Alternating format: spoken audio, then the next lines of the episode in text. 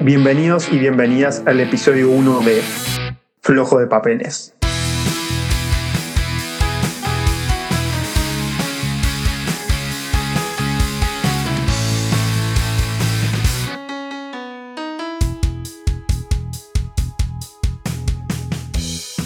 Aquellos familiarizados con las obras de literatura clásica sabrán que Los Tres Mosqueteros de Alexandre Dumas o El Ale Dumas, para quienes no hablamos francés, cuenta en realidad con cuatro protagonistas y no tres.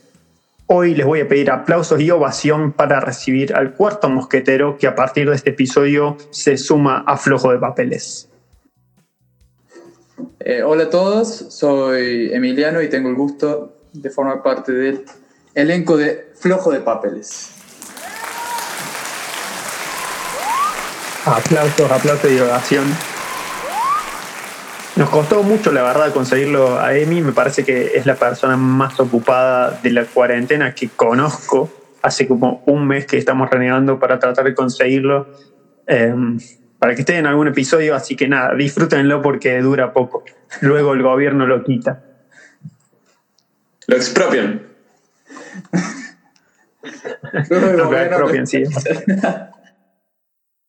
Bueno, y también contamos como en todos los 97 capítulos de Flojo de Papeles que tuvimos hasta la fecha con nuestros otros dos mosqueteros.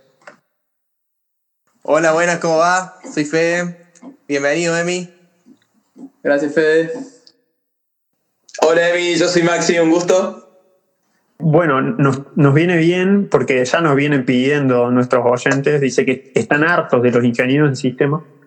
Entonces queríamos queríamos meter. Eh, yo también estoy harto, eh. Sí, sobre todo nosotros. Yo estoy podridísimo en los ingenieros de sistemas. Em, pero bueno, así que queríamos meter algo de, diversidad y por eso trajimos a otro hombre hetero cis normal rubio. Y, bueno, pero que este estudio humanidades. Sí, yo también estoy harto de los ingenieros de sistemas. Así que no sé si fue una buena idea participar aquí. Pero está bueno, digamos, la diversidad dentro de la homogeneidad del podcast. Bueno, ¿y cómo andan? ¿Qué, qué tal su semana, chicos? Bastante bien, igual los últimos 80, 84 días de cuarentena que llevamos. Quizás con la excepción de que ahora se puede juntar en familia hasta 10 personas. Pero no tengo 10 familiares, creo, ni en el departamento de Colón, ni quizás en todo Córdoba. Eh, sí, para si nos llega a estar escuchando a alguien que lamentablemente esté en el AMBA, eh, acá Río Ceballos es zona blanca, así que nos podemos mover entre localidades. Eh, hay bares abiertos, todavía no he ido a ninguno yo. Y también puedes hacer juntas familiares hasta 10 personas. Bueno, coincidamos que Río Ceballos no se caracteriza por tener los mejores bares y menos después de la cuarentena, que lamentablemente cerraron varios porque no pudieron sostenerlo. Sí, ya, realmente ya no creo que queda mucho. bueno, hemos visto muchísimos comercios cerrados en este pueblo. Comercios que se han aguantado, pero crisis tras crisis. O sea, los he visto aguantarse el 2001 y ahora vienen a quebrar. Es como, yo pensé que, ya pensé que como argentinos éramos indestructibles, pero bueno, parece que no. Sí, pero se torna bastante complicado porque por lo poco que pude hablar con algunos comerciantes, la mayoría de, personas que le alquilan un local no tuvieron demasiado en cuenta esto, esta situación y seguían cobrando alquileres y nada, el ingreso es cero. Y hablando de un alquiler acá en Río de Janeiro, un local, no sé cuánto debe estar, pero ponele 20, 30 mil pesos. Imagínate, tres meses son 90 lucas que tenés que bancarte solo más gastos, ¿no? Bueno, yo siempre pensé, viste, en Córdoba tenés un montón, en todo el mundo, digamos, tenés estos locales de, venta de fundas de celulares, poner ese tipo de cosas en esquinas, pero claves de la ciudad, tipo que yo pienso, el alquiler este debe costar mensualmente 90 lucas, 100 lucas, fácil. Yo digo, no puede ser, no puede ser que estos tipos subsistan vendiendo fundas de celulares. O sea, evidentemente es una fachada para la guita, pero impresionante. No hay forma de que banque ese alquiler vendiendo funditas de celulares. Déjame de joder. Pero Juan, y también venden almohadones y vidrios templados, con eso cualquiera se puede sostener, ¿no? Venden esos almohadones que usa la gente para viajar en avión, lo cual, o sea, no me compraría en mi vida, no viajo en avión nunca y seguramente me lo compro, lo dejo en mi casa, tengo que viajar en avión, me olvido de llevarlo, o sea, me parece un gasto sumamente al pedo. No, vos sabés que yo sí lo compraría. Lo he usado una vuelta que me lo prestó una de mis amigas cuando, cuando viajaba. En Alemania era muy común que nos fuéramos de un lado para el otro. Y viajar en colectivo a veces era tremendo. Eh, terminaba con el cuello hecho, pero repelota, porque muchas veces dormía en el colectivo. Obviamente la clásica, yo siendo estudiante, eh, cobrando una beca, bien, pero era una beca para estudiantes, sin laburar, así que todo por dos pesos, por dos euros, digamos y era re común dormir en el, colectivo para ahorrarse un día de hostel que capaz que te salía. O sea, capaz salía 10 euros, digamos, el hostel esa noche, 7 euros si que ibas a, países más, más baratos. Disculpame, habla en euros. sí, eh, bueno, cuando estaba allá me reacostumbré a decirle mangos. Acá como decimos mango, sale 20 mangos, sale 20 pesos. Y allá me reacostumbré a decir tal cosa, sí, sale 5 mangos y me está refiriendo 5 euros. Así que vengo acá y por ahí le hablo a la gente, sí, salía un café, te salía dos mangos. Y me estoy refiriendo a literalmente dos mangos. Bueno, no literalmente la fruta, sino literalmente dos euros. ya después vamos a hablar de todas las consecuencias de, de ser un eh, chetito europeizado. el otro día casi me atropellan como 10 veces cuando di dos vueltas por el centro, porque claro, estoy acostumbrado a acercarme a la calle y que los autos frenen para dejarme cruzar, sobre todo en una senda peatonal, y casi me matan. Lo mismo que con la bici. O sea, andar en bici por ahí me, da un poco de miedo acá porque no tenés bicisendas y los autos no están acostumbrados para nada a andar con bicis en la calle. Eh, entonces se suele tornar bastante peligroso. O sea, ni te registran. En cualquier momento voy a pasar por el centro de la calle y algún huevón va a abrir la puerta del auto. Y bueno, por suerte, con un par de huesos quebrados voy a poder seguir grabando el podcast, así que celebramos. No nos vamos a salvar nosotros. no le va a quedar otra que seguir teniéndome acá de, de co-host. Che, y, vieron que esta semana se estuvo discutiendo un poco el tema de los alquileres, este, ya que lo, traímos, lo trajimos un poco a la mesa. Eh, ¿Vieron algo? Sí, mal, yo lo estuve siguiendo eh, bastante de cerca. Me acuerdo que es un proyecto de ley que hace como cuatro años creo que se votó en diputados y que, mira, cualquiera que sea inquilino hoy en día, que esto le pega a unas nueve millones de personas en Argentina, eh, sabe lo que es renegar con inmobiliaria, ya sabe lo que es renegar para alquilar un departamento, una casa, lo que sea. Así que realmente era algo que nos estaba haciendo falta. Y de hecho, como millennials, muy probablemente vivamos alquilando toda nuestra vida. Em, por ejemplo, estaba mirando que en Estados Unidos específicamente, los millennials actualmente tienen nada más que el 4% del mercado inmobiliario y la generación de los baby boomers, que son dos generaciones atrás, digamos, eh, la generación de la gente que nació después de la Segunda Guerra Mundial, tiene el 32% del mercado inmobiliario. O sea, perdón, a esta edad, a la misma edad que tienen los millennials ahora, los boomers tenían el 32% del mercado, o sea, ocho veces más. Hoy en día se hace muy, muy difícil, incluso para la gente que tiene un buen pasar económico, acceder a una vivienda propia. Sí, tal cual. Y es un tema que nos toca muy de cerca, que vamos, muchos de nosotros vamos a alquilar, muchos de nosotros ya alquilamos. Eh, recuerdo, Juan, y el año pasado, que alquilamos en Córdoba y ya sufrimos lo que es lidiar con las inmobiliarias, ¿no? No, no, son terribles. Eh, ojo, tengo un amigo que tiene una inmobiliaria, pero no, no, es una cosa que es terrible. Cualquiera, es más, estaría genial que, que después de esto alguno de los oyentes nos cuente las historias que han tenido con las inmobiliarias, que estoy segurísimo de que si han tenido que alquilar, tienen más de alguna historia que, debe ser muy graciosa o más que graciosa, digamos, por, lo frustrante que puede ser el trato con los inmobiliarios. ¿Querés comentarnos, Juan, y un poco para la audiencia por ahí que no están tanto, que no está tanto al tanto? ¿De qué se trata la ley de alquileres y qué significa? Sí, pero yo pensé que eso lo ibas a, lo ibas a estudiar vos. Eh, pero bueno, como sabía que no lo ibas a hacer, acá, tengo, acá tengo una lista más o menos que, que me anoté. Em, en estos meses, el 50% de los inquilinos notificó que tenía problemas para pagar. Em, que de hecho, incluso los problemas han pasado porque mucha gente no está pudiendo laburar ahora en cuarentena. Y es muy gracioso porque pasa a veces que la inmobiliaria prefiere no cobrar o no sé, o irte a buscar la plata a tu casa antes que pasarte un CBU. Antes que pasarte un CBU para que les puedas transferir la plata. Los tipos no quieren, no te blanquean nada y por eso está bueno que ahora una de las, uno de los puntos que trae esta ley de alquileres nueva es que todos los contratos tienen que estar aprobados en AFIP.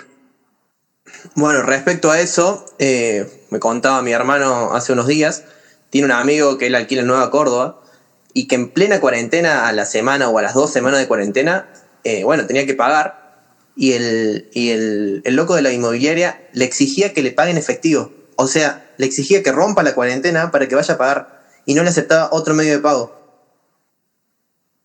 Clásica inmobiliaria. Eh, ¿Qué más para seguir? Eh, una de las cosas que está, está buena, creo, se extiende el plazo mínimo de alquiler de dos años a tres años eh, se puede rescindir con un preaviso de tres meses y no se paga, no se paga el importe que antes tenías que, pagar un mes de alquiler más, en nuestro caso creo que incluso fueron dos meses de alquiler para rescindir de forma anticipada, ahora eso ya no se paga. Las actualizaciones van a ser eh, que ahora te actualizan el, sueldo semestralmente, ahora lo van a hacer cada un año y se va a hacer con un índice compuesto del 50% del índice de precios al consumidor, que es la inflación básicamente, más el índice de salarios. El depósito ya no va a poder ser mayor a un mes y además las garantías que yo sé que en Córdoba al menos ya estaban recibiendo, recibían recibos de sueldo, que eso creo que en Buenos Aires no ocurría y alguien, algún tercero tenía que poner un inmueble como garantía, lo cual es terrible, es un quilombo, tenés, tenés que conseguir a alguien que tenga un inmueble que lo pueda poner como garantía, ahora lo vas a poder hacer con, con recibos de sueldo. Esto es muy importante también, los arreglos del inmueble los podés hacer vos como inquilino y después te los tienen que descontar del alquiler. Está bastante piola. Si vos podés arreglar algo eh, solo, eh, antes lo que se hacía generalmente es que el dueño te tiene que aprobar a alguien para que venga, haga el arreglo y después te revientan la cabeza vos con el precio. Lástima que somos millennials y no sabemos hacer nada. De hecho, Juani, ¿te acordás? bueno, en ese mismo, en ese mismo departamento al que hacemos referencia, tuvimos tres o cuatro meses con, la canilla rota y, recuerdo que abríamos el agua solo cuando teníamos que ir a bañarnos y era simplemente comprar, no sé si Poxipol o no recuerdo bien qué, o no, un flexible, o sea, era súper simple bajar y, ir a una ferretería. Sí, sí, era el flexible de la pileta del baño. Entonces nos lavamos las manos en la pileta de la cocina para no tener que usar eso y que se llenara agua pero además teníamos cerrada la llave de paso de agua directamente, porque si no estallaba mal.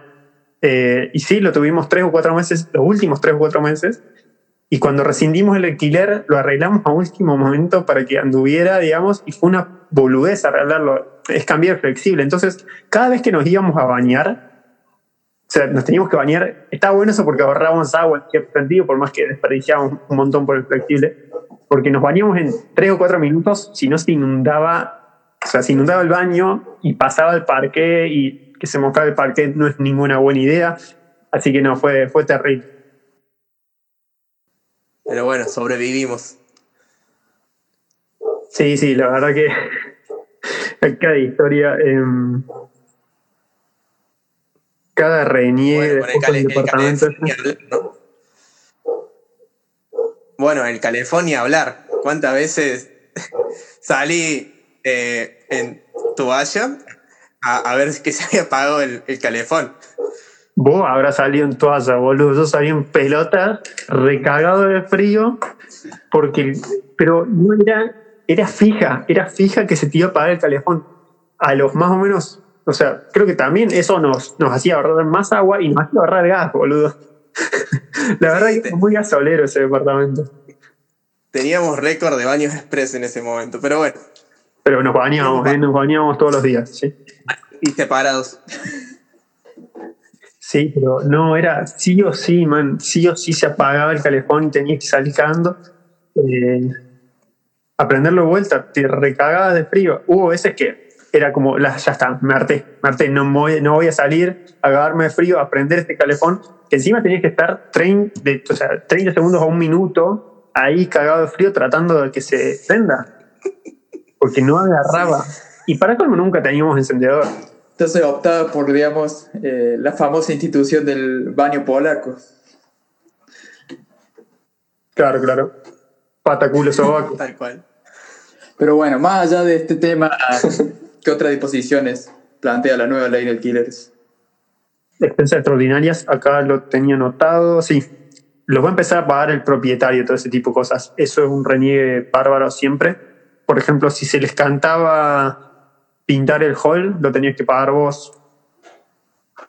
Recuerdo cuando entrábamos al departamento y un día vimos que estaban pintando y era como, estoy feliz y enojado.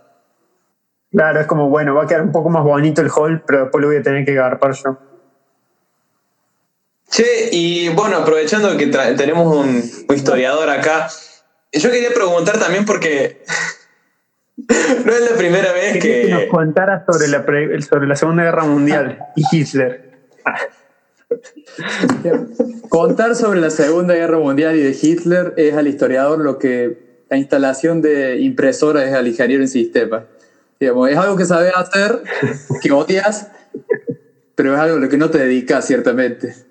Eh, nada, si quieres saber de Hitler y la Segunda Guerra Mundial, pueden recurrir a una tonelada de bibliografía que ha alimentado el negocio editorial en los últimos años.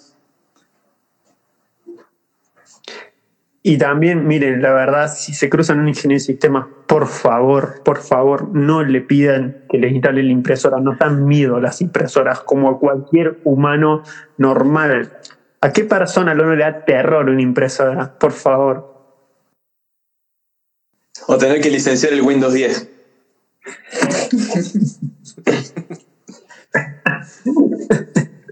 Justo estaba tomando un mate y me. Sí, sí, sí, es lo peor. ¿Por qué me sale acá esto de que esta copia de Windows no es original? ¿Y por qué? ¿y la pagaste? No, y bueno. Eh, pero en fin, ahí le decís, usa Linux, sé feliz. Bueno, y más allá de eso, en realidad, más allá de lo de Hitler y eso, te quería preguntar, Emi, porque no es la primera vez que se implementa una ley de, al- de alquiler en Argentina. Tengo entendido que en la época de Perón también se implementó. Sí, eh, ciertamente mis conocimientos sobre la ley de alquileres se han alimentado desde los últimos 15 minutos, pero creo que sí, Perón y e Irigoyen intentaron hacer una ley de alquileres y eso tuvo efectos, tengo entendido, en el desarrollo del, del mercado inmobiliario. Claro, por lo que tengo entendido y por lo que menciona la licenciada en Economía Micaela Toledo, que justo tengo la- el agrado de poder conocerla en persona, me comentaba, digamos, que la otra cara de la moneda de este tema del alquiler es el, el problema inflacionario que trae, porque en época de Perón se implementó como una ley, entre comillas, de emergencia que duró mucho más que en emergencia, en donde tenía bastantes similitudes porque también se aumentaba el plazo de los contratos, había rebaja de entre el 5 y el 20% de los alquileres, se frenaban las demandas de desalojo por falta de pago y además se congelaban los alquileres. Y esto generó una inflación muy grande y a la vez redujo los incentivos por inversión justamente en la construcción de nuevos departamentos y en los alquileres. El aumento de la inflación fue justamente por eh, el exceso de demanda que había ante la poca oferta, porque ya nadie quería alquilar porque el rédito era muy bajo. Pero bueno, lo importante acá es que Después, cuando terminó esta ley, Hitler abrió su primera inmobiliaria. Sí, todos sabemos que, Hitler no muere en Alemania, eh, que escapa a la Argentina y funda la primera inmobiliaria. Si no, nos explica lo nefastas que son las inmobiliarias en este país. Esa teoría conspirativa de que Hitler se, abrió, se abrió una inmobiliaria me hace acordar a, a la conspiración que surge a partir del coronavirus. Mira, me tienen podrido de conspiración últimamente. ¿Por qué, Juani? Porque ahora se han venido con conspiraciones, o sea, metieron todo junto en una misma bolsa, tipo 5G, Bill Gates, microchips, vacunas, terraplanismo, nuevo orden mundial, Javier Milei, la CIA, todo. Sumado el disco de Arjona. El disco de Arjona ¿no? está explotadísimo el mundo. ¿Alguien lo escuchó ya? No tuve el agrado. No tuve Yo, yo lo compré, todavía no me llegó. A todo esto, hablando de conspiraciones, ¿qué dice el diccionario? ¿Qué es una conspiración? Bueno, justamente eh, estuve buscando y la RAE define conspiración como unirse contra un particular o superior. Lo que me llama la atención es que busqué la misma definición en el diccionario de inglés y tiene unos pequeños cambios. Dice, unirse en secreto con el fin de efectuar un acto ilícito o impropio. O sea, a diferencia de la definición en español, suma este factor de que debe ser secreto y de que debe estar para efectuar un acto ilícito o impropio. Y por otro lado, en la Wikipedia define teoría conspirativa como todas aquellas teorías alternativas que explican un acontecimiento o cadena de acontecimientos por medio de la acción secreta de grupos poderosos, extensos y de larga duración. Y es curioso esto eh, porque muchas teorías conspirativas asumen que existe un grupo que maneja los hilos de todo esto, ¿no? Obviamente, Fede, son los reptilianos. Pues sabés que todas las mañanas cuando, cuando me bajaba el bondi iba para la Facu, yo eh, siempre tuve una hora de colectivo más o menos hasta el centro de Córdoba y después ahí me iba caminando hasta la, hasta la UTN. Y me acuerdo patente que creo que sigue estando en Boulevard San Juan e Independencia cuando empezaba a subir. Eh, ahí nomás a mano izquierda había un, graffiti que decía Macri reptiliano. Todas las mañanas, siete y media de la mañana, cada vez que lo leía, es como que me estallaba de risa, me daba vida, me daba vida ese graffiti. Así cualquiera se toma un bondi de una hora a la Facu. No, era terrible, era terrible. La verdad que, mira, con todo lo que renegué con la inmobiliaria, la verdad es que preferí mudarme a Córdoba durante ese último año y medio de facultad que seguí viajando todos los días. Eh, es absolutamente horrendo el, el sistema de transporte. Pero, pero bueno, más que. Más allá de que, bueno, son divertidas, es cierto, muchas de estas teorías conspirativas, creo que también, eh, y es un poco para que lo debatamos, pueden tornarse bastante peligrosas en algunos casos y también depende de las características de la misma, ¿no? Sí, tal cual. Podríamos diferenciar entre conspiraciones o teorías conspirativas, mejor dicho, que son o potencialmente dañinas para la salud pública o para la sociedad y aquellas que simplemente nos pueden dar gracia. Eh, estoy pensando, por ejemplo, la teoría conspirativa de que el hombre no llegó a la luna eh, puede sonar inocua a la sociedad, pero difundir ideas de que las vacunas nos provocan autismo, eso ciertamente, y no sé qué pensarán ustedes, atenta en contra la salud pública. Sí, sí, eso ya es ser un, un boludo importante porque puedes afectar a otras personas. Y no solo afectar a otras personas difundiendo ese tipo de ideas. Es muy peligroso difundir ideas antivacunas porque si vos no te vacunas, además de no protegerte a vos, estás dañando potencialmente al resto. Es como con el coronavirus. Sí, es como no, usar, no usar barbijo. Si vos no usas barbijo, lo que estás haciendo es poniendo en riesgo a los demás. Si no usas un tapabocas. Ah, bueno, Uruguay empezó a usar barbijo entonces. Pero si hace 90 días que está en tu casa, boludo, no salís para hacer las compras. Que pensaba, probablemente la teoría conspirativa de que las vacunas no dan autismo o que las vacunas no sirven para la inmunización contra enfermedades esa idea tenga, sea tan atractiva por el hecho de que no podamos ver realmente, realmente los efectos que no tienen. No, perdón, nada que ver, porque ahora sí podemos ver los efectos que tienen no tener una vacuna por el coronavirus, tenemos que estar todo el día encerrado. Sí, de hecho, no sé cómo la gente sigue sosteniendo su paradigma antivacunas cuando estamos viendo ahora lo que le pasa al mundo cuando le falta una sola vacuna. Imagínate si nos faltaran todas. Imagínate si no tuviéramos eh, vacuna para la polio. Es que justamente muchas de las personas que no creen en las vacunas o creen que son ofensivas las vacunas, tampoco creen en la existencia del coronavirus o incluso que el coronavirus es un invento de cualquier personaje histórico que los reptilianos colocar ahí. Bill Gates. Claro, siempre podés seguir sumando hipótesis ad hoc, digamos, hipótesis que fabricas para parchar lo que está flasheando. Y por esto quería traer a colación algo que me parece que es una herramienta muy importante, porque conspiraciones, los que nos están escuchando pueden encontrar conspiraciones en todos lados. Nuestra idea no es replicar discursos conspiranoicos, porque, como dije, lo pueden encontrar en cualquier parte de Internet, en cualquier momento. Lo que sí nos gustaría que, que se lleve a alguien que esté escuchando esto es que tenemos herramientas para intentar acercarnos a este tipo de, ideas, a este tipo de pensamientos. Y tampoco es nuestra idea ridiculizar a la persona que cree en estas teorías. Entonces, como diría Mickey, eh, vamos a presentar esta herramienta que nos va a ayudar más tarde. En este caso es la navaja de Ockham. En sí, ¿qué es una navaja? Además de lo que dejé de usar para afeitarme durante la cuarentena, es un principio o una regla general que nos guía cuando queremos empezar a conocer cómo funciona el mundo.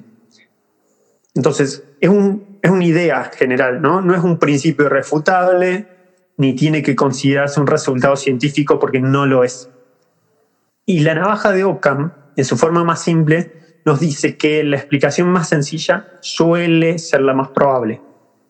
En este caso me gustaría poner un ejemplo del libro Pensar con otros de Guadalupe Noves, que lo recomiendo muchísimo para que lo vean. Supongamos que estamos nosotros cuatro tomando mates en mi casa, ¿sí? Obviamente cada uno con su mate y manteniendo la distancia social. Tenemos la ventana abierta y de la calle escuchamos que viene este ruido.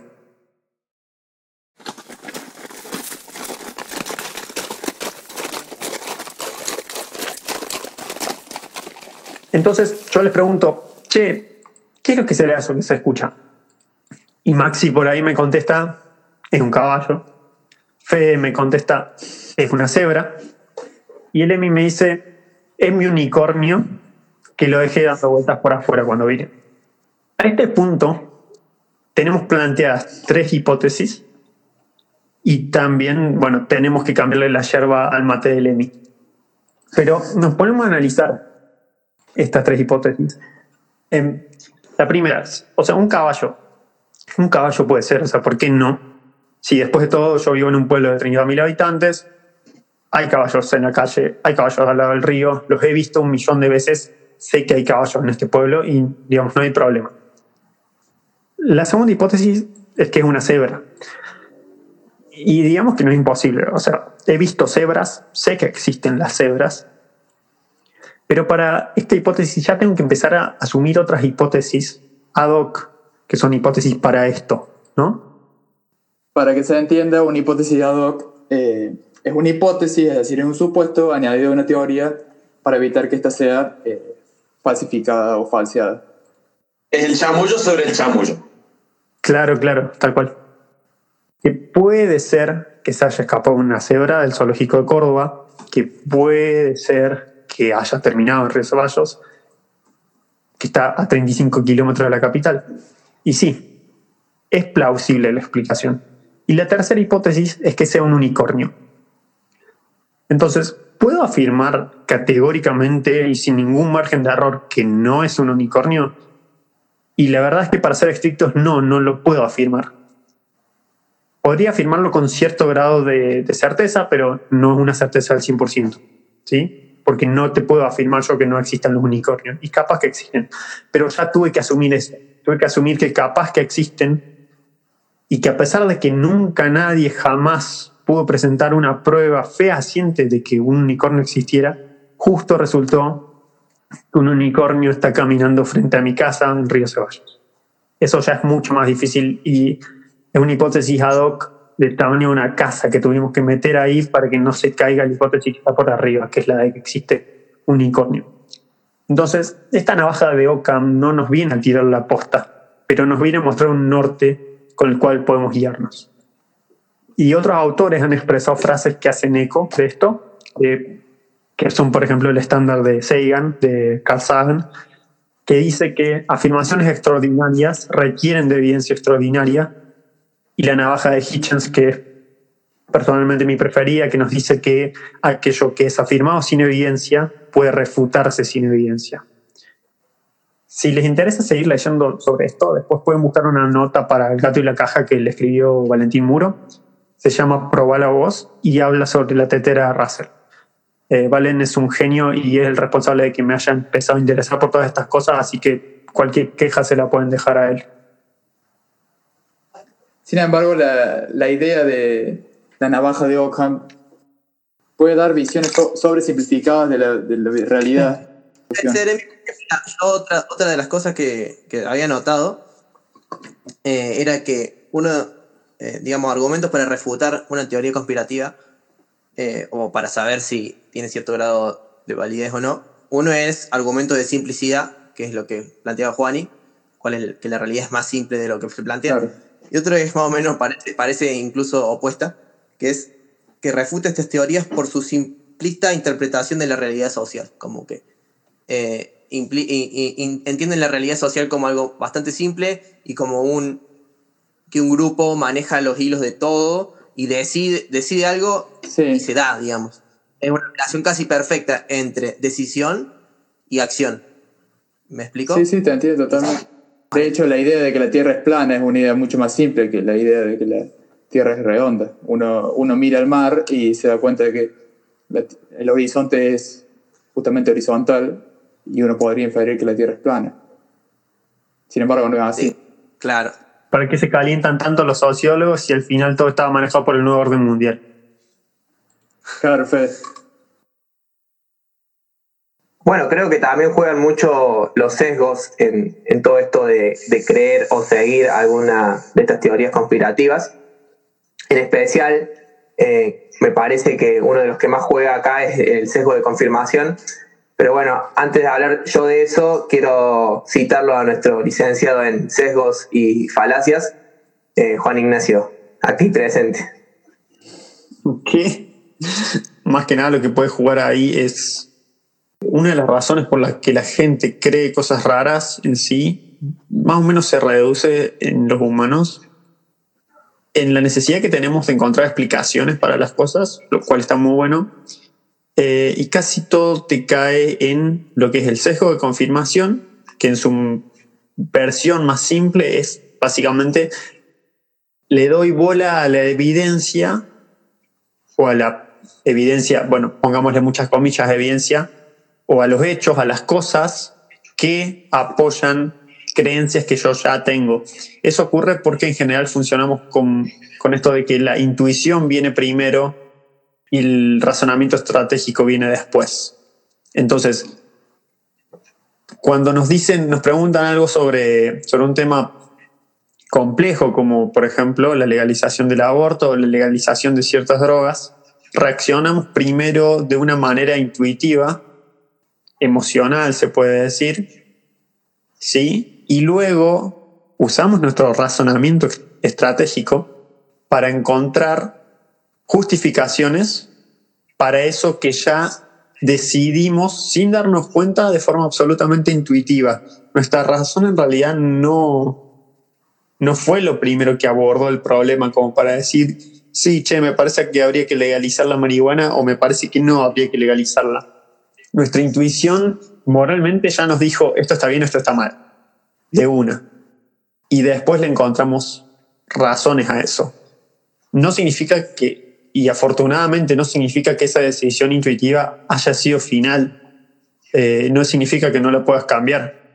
Y, eso es esperanzador, ¿no? Porque significa que mucha gente si tiene este tipo de creencias erróneas, por ejemplo, justamente por sus intuiciones morales, podemos demostrarle usando la razón que no es así. Y la gente puede cambiar de opinión. ¿sí? Eso no, lo que estoy diciendo no es que la gente no cambie de opinión.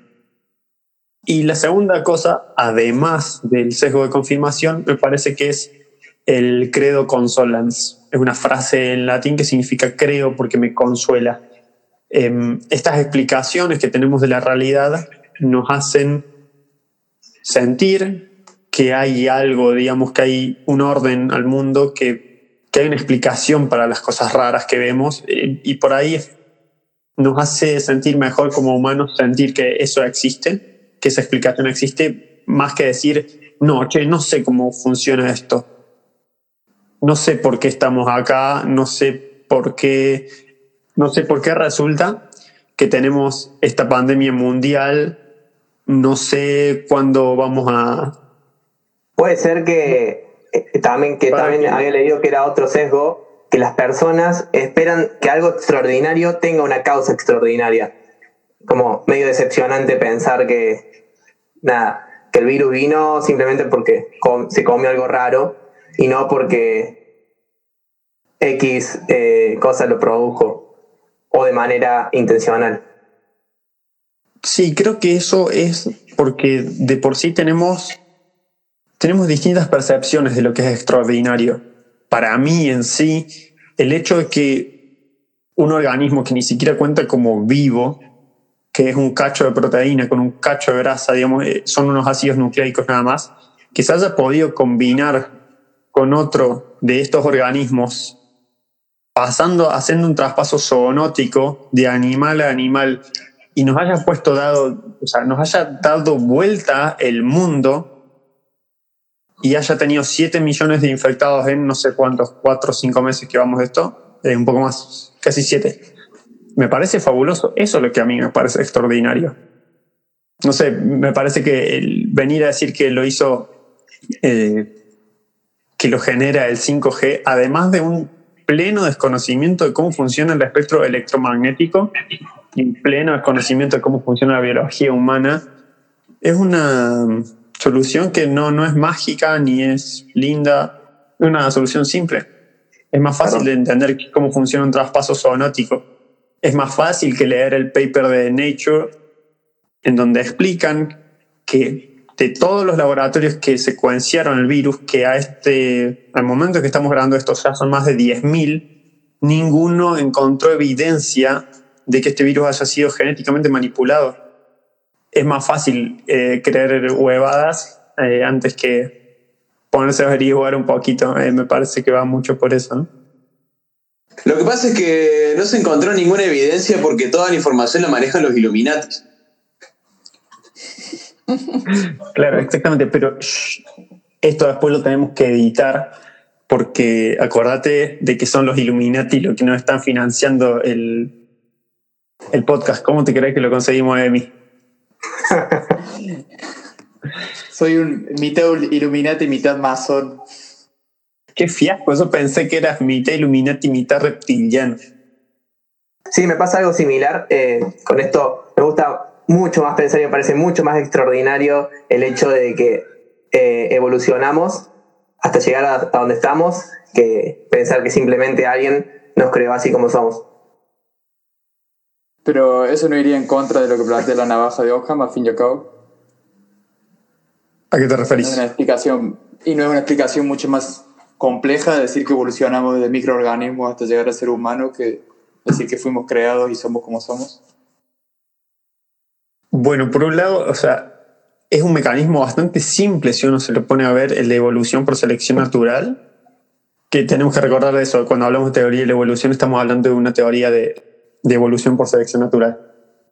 Así como el creacionismo, los dos son eh, procesos de o modelos de diseño, simplemente que creemos que uno es guiado y el otro no. eso es lo fabuloso de la evolución. Es absolutamente caprichosa. La selección natural es caprichosa, no entiende de, de ser mejor o peor, entiende de, de organismos que sean más aptos y cuyos genes puedan pasar a la siguiente generación. Es lo único que entiende. Y darse cuenta de que un proceso tan simple fue el que generó organismos tan complejos como nosotros, creo que eso es lo fabuloso, eso es lo extraordinario. No sé si respondo a tu pregunta, si querías ir para ese lado. No, en realidad es que no sé, no es una teoría conspirativa el, creacionismo, eso.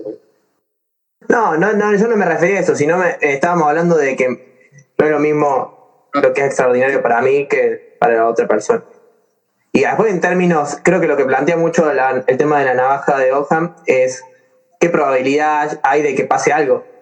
¿Qué es más, que, digamos, qué es más probable que haya venido alguien y, y nos haya creado como estamos? O, o que hayamos evolucionado.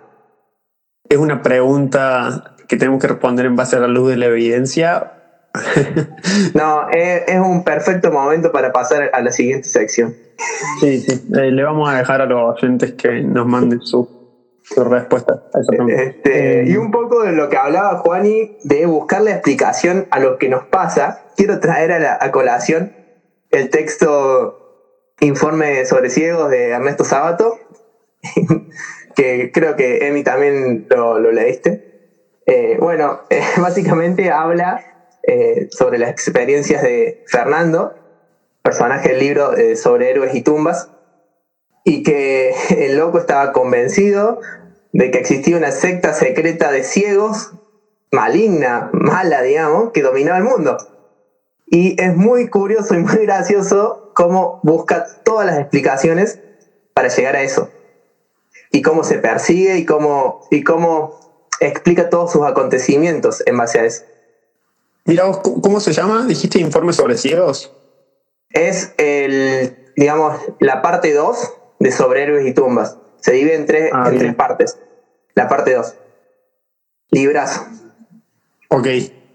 Mejor agrego a mi Goodreads en, en este momento sobre héroes y tumbas primero y después leeré el otro.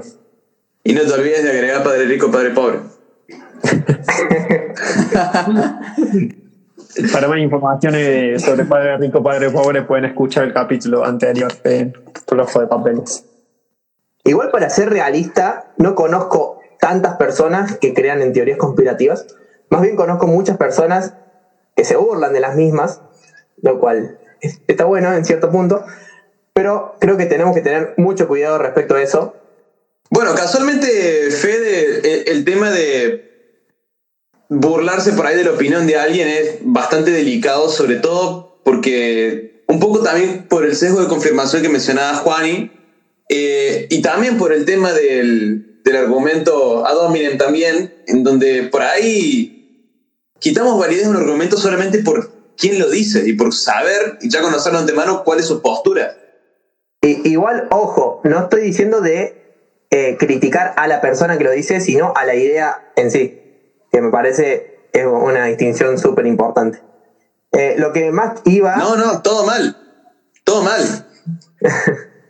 Pero cuando uno dice criticar a la idea en sí eh, y no a la persona, está hablando como si las ideas existiesen por, por fuera del ser humano. Y en realidad las, las ideas son construidas por nosotros y son en, ese sentido indisolubles de, de cómo las transmitimos, de cómo nos comunicamos y demás.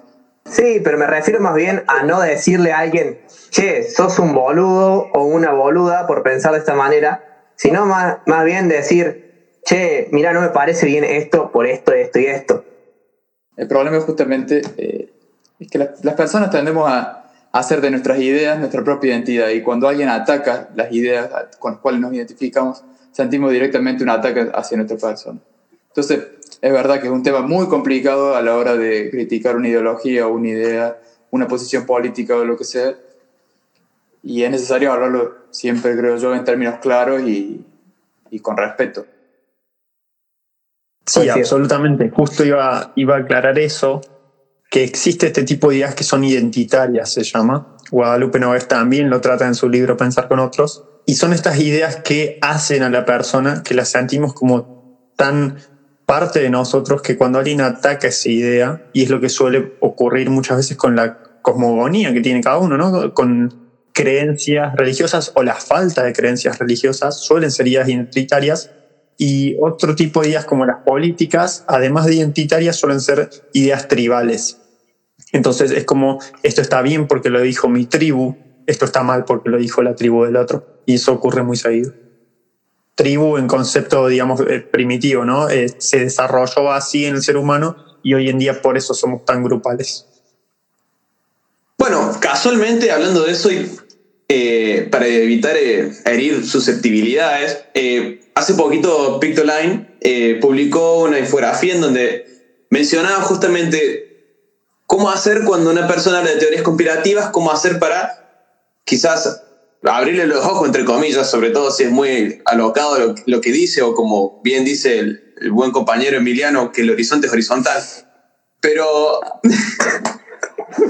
Mi camarada Emiliano. El conocimiento es poder, boludo.